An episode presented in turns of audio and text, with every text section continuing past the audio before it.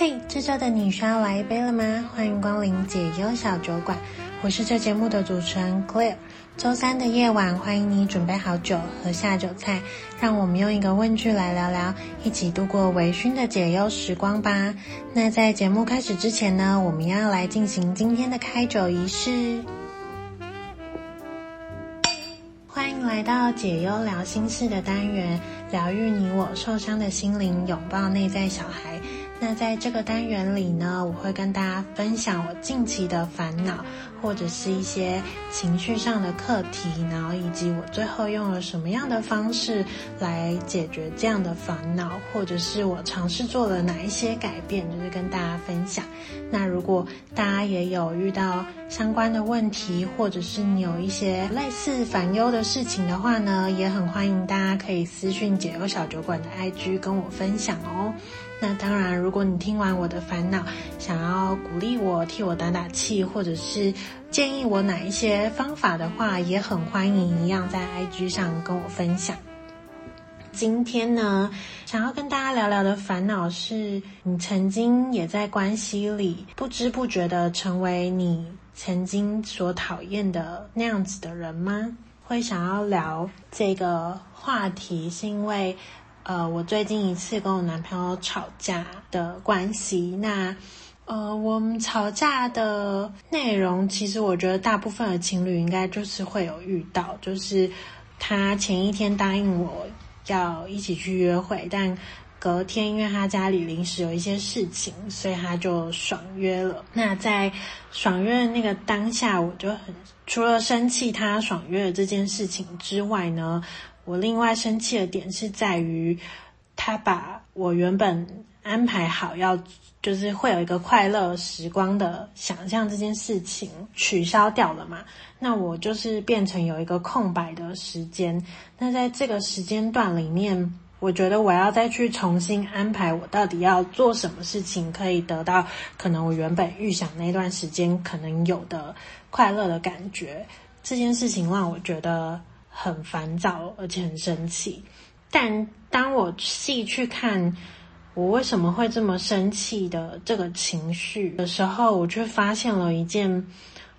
让我觉得蛮悲伤的事实，就是我一直以为我跟他同居这个快一年的日子，我适应得很好，然后甚至也是一个踏出舒适圈的表现，因为我就整个搬离了我原本居住的城市，然后。我所有的生活圈，比方说我的家人、我的朋友，其实我就是整个远离了那个生活圈嘛。那虽然我还是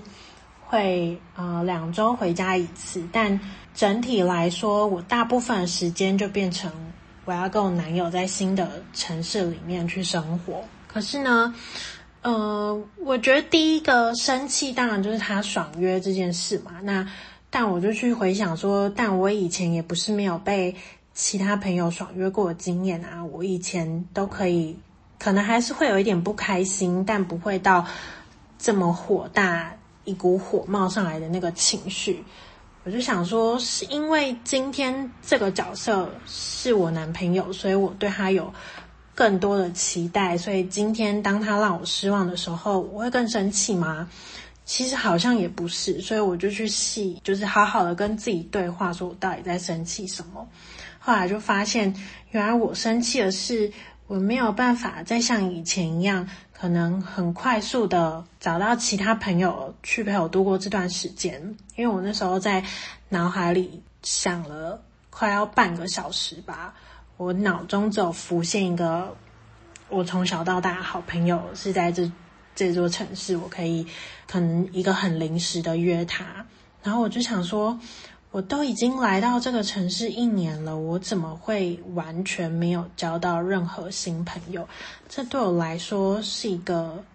很冲击的事情，因为如果跟我比较熟悉的人就知道，甚至是连我以前的工作的同事，可能也知道我是一个下班之后蛮常会有聚餐约会的人。然后我就是会有各各种不同的朋友，嗯，就是会约我吃饭啊、看电影啊、逛街啊什么的。就是我是一个社交生活没有到真的每天都有事情，但至少一周可能下班或者是假日，至少会有两三个约，或者是至少会有一两个约的那种人。然后甚至我之前在澳洲 working holiday 的时候，即使我在那里没有半个认识的人，可是我也是可以很快速的在背包客栈交到朋友，然后可能就是相约隔天就出去玩的这种人。可是我就想说，我怎么会在新的城市的这一年，我完全没有新的社交活动？我是不是太以我男友为中心，然后甚至我太沉溺在这个他帮我建立的舒适圈中了？但我以前明明就是那种觉得谈恋爱之后只围绕着一个人打转，是我很不喜欢的样子的那种人。我怎么会在不知不觉中变成了我所讨厌的样子？然后意识到这点的时候，我其实是从愤怒，是从对他生气，然后转变成对我自己生气，然后甚至是到有一点觉得很悲伤、很难过的感觉。所以我就在，我就在想了，因为那时候刚好想这些事情的时候是在我们要开车回家的路上，然后大概半个小时的车程吧，我就一直。狂哭，我真的就是那种歇斯底里的哭，然后所以我男友也很紧张，他可能他可能想说这件事情没有那么严重嘛，但但当然他就是在之前已经意识到他就是做错的时候，他其实有做了蛮多让我觉得很窝心的一些举动，比方说他可能就会帮我想，那我应该怎么度过，虽然他提出的方案。我觉得很烂，我都我都不想要。比方说，他就他就说，哦，那我就可以在他家跟他爸一起看电视聊聊天啊，或者是我也可以跟他一起去那个场合。但我就会觉得，可是我跟他一起去，全部都是我不认识的人，然后我又没有事做，我就会觉得很尴尬，我很不喜欢。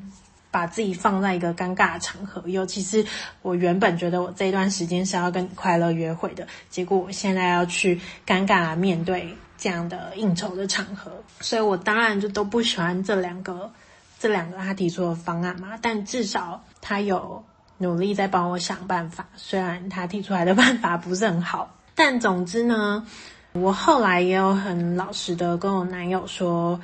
其实我后来在车上爆哭的。原因虽然是因为他爽约而起，但我觉得更大的重点是我意识到我怎么会这么依赖你。当你临时有事的时候，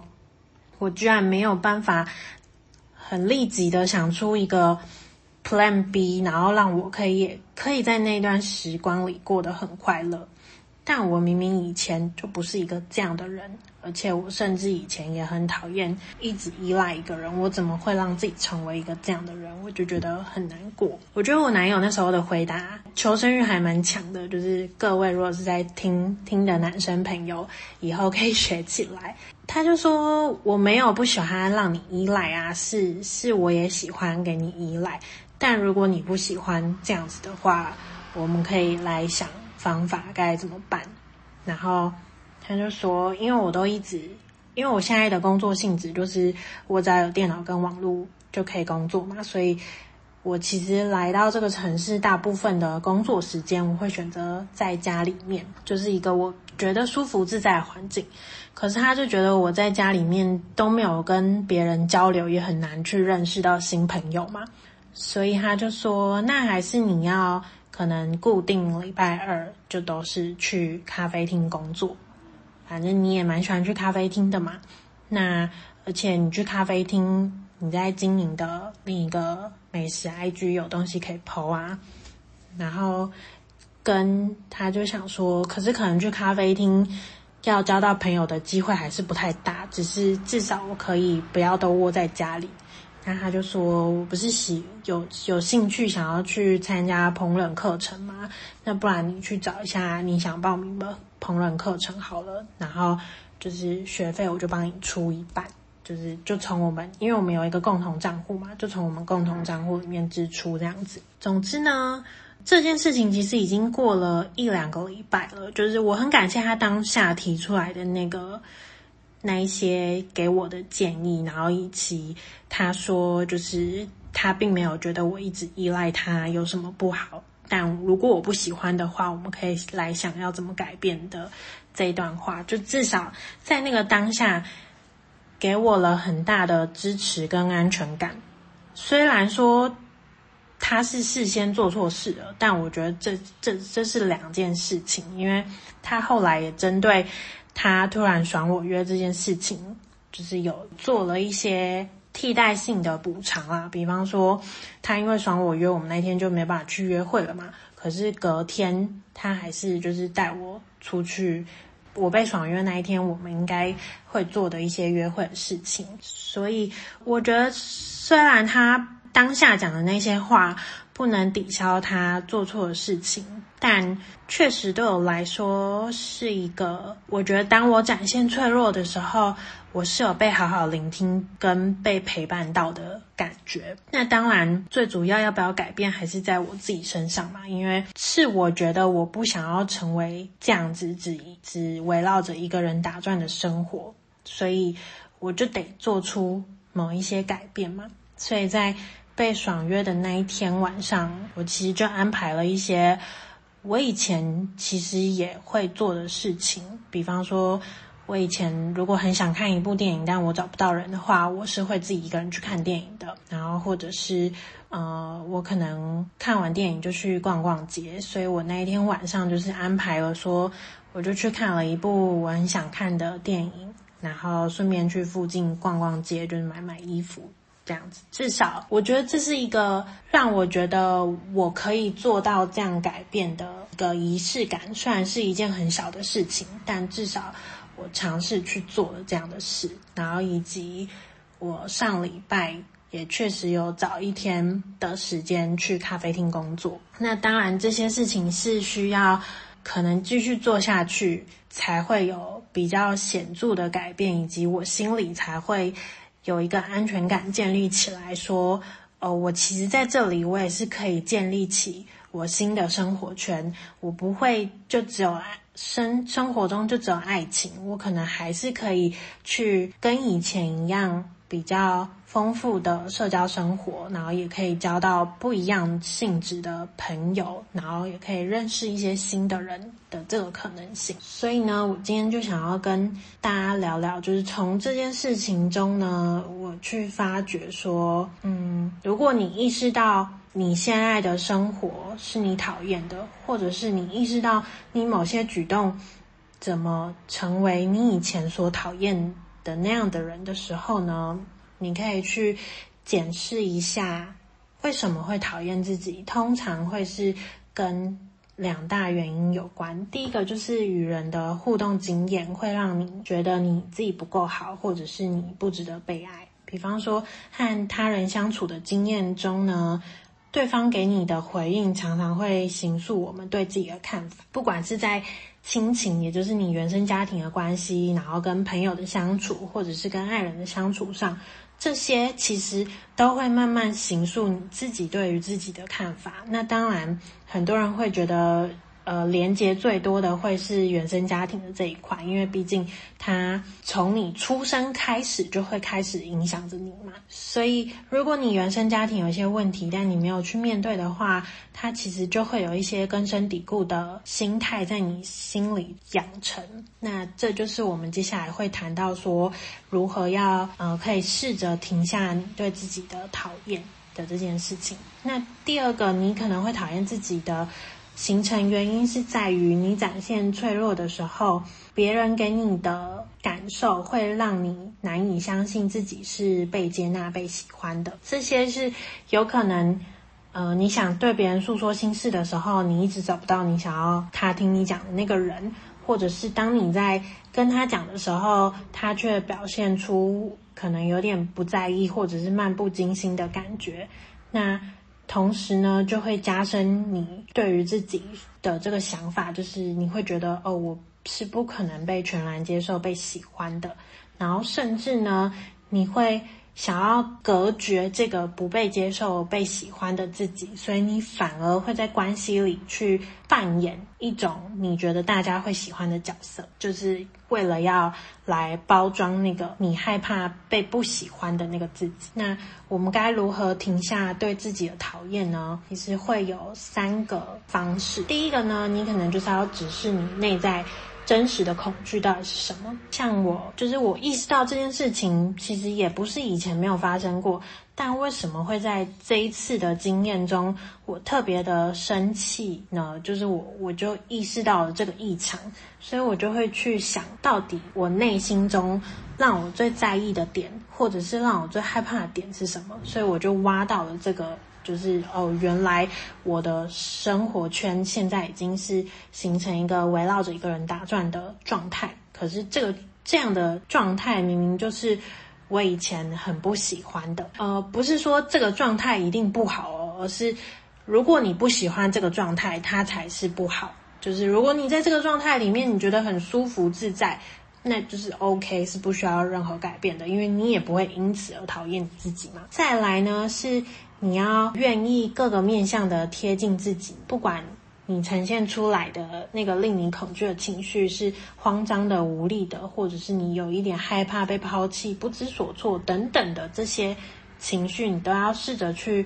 接纳它。如果你有一个旁边有一个倾听的对象，然后你也相信他的话，不妨可以像我这样子，就是真实的告诉对方真实的感受。那。他可能就会给你你意想不到的回馈，那就会造成第三个，就是你就可以创造出跟以往不同的经验。那这样子，其实你就有更多的呃力量，跟你知道你是被支持的，去试着做一些改变，然后让你脱离那个你讨厌的环境里。那这个意思不是说都要靠别人，而是如果这时候旁边有一个愿意给你支持，然后愿意陪伴你，然后倾听诉说的人，那当然是一个好事。但你也要慎选对象，就是当今天没有这个对象的时候，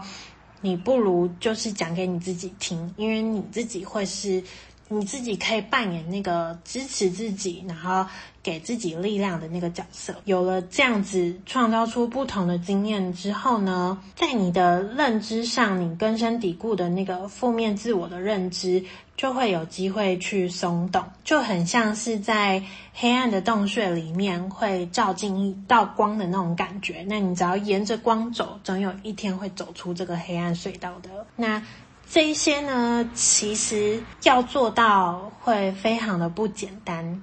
但是只要你愿意开始做一点点小小的改变，就像《原子习惯》里面说的，就是其实每天两分钟的去做一些不同以往的事情，那其实在一年累积下来，它其实就有三十七倍的威力。所以呢，今天跟大家分享这些呢，就是希望大家可以。听完这集，可以去想想，你最近在生活里是不是有哪一些状态令你感到自我厌恶？那如果是的话呢，想要跟你说，亲爱的，不要再讨厌自己了，好不好？我们试着去面对那些恐惧，然后试着去把你真实的需求诉说出来。那创造不同以往的经验之后呢，你慢慢的开始的去动摇你那些负向自我的认知。那。即使一天只有很小很小，就是花两分钟的时间在做改变这件事情上面，可是长期时间累积下来，会有一个很棒的收获。然后另外呢，在关系里面要改变别人是很难的，所以你只能从改变自己开始，因为改变别人有太多不可控的因素。改变自己当然也不容易，但至少是你比较可以控制的事情。如果今天呢，你在关系中，你总是存有很多的不安全感，存有很多的疑虑，或许你可以先问问自己说：你喜欢在这段关系中的自己吗？那这个关系其实不限于爱情，就是它也可以是亲情、友情。那如果你在这段关系中，不喜欢自己的话，你可能就要去面对说，那到底你是讨厌自己哪里？以及只有你有能力，以及去开始改变这样子你不喜欢的自己，不管是呃果断的停止这段关系，还是去做哪一些事情能让你脱离那个你讨厌自己的困境里哦。那今天的节目呢，就先到这边，希望大家都可以不要再讨厌自己喽。那喜欢我的节目的话呢，欢迎在 Apple Podcast 以及各大 Podcast 平台下面呢给我评论，也拜托大家在 Apple Podcast 给我五星好评哦。或呃想要用实际行动赞助我的话呢，也可以去 SoundOn 点赞助连接，用五十块的铜板赞助我喝一杯酒，就可以让我有更多动力制作出更好的节目哦。如果你有什么烦心的事情呢，也很欢迎投稿解忧树洞信箱，封来信呢，我都会尽快回复大家，然后也会为大家制作一集单集，找适合的来宾来一起帮你解忧哦。那我们下周见喽，拜拜。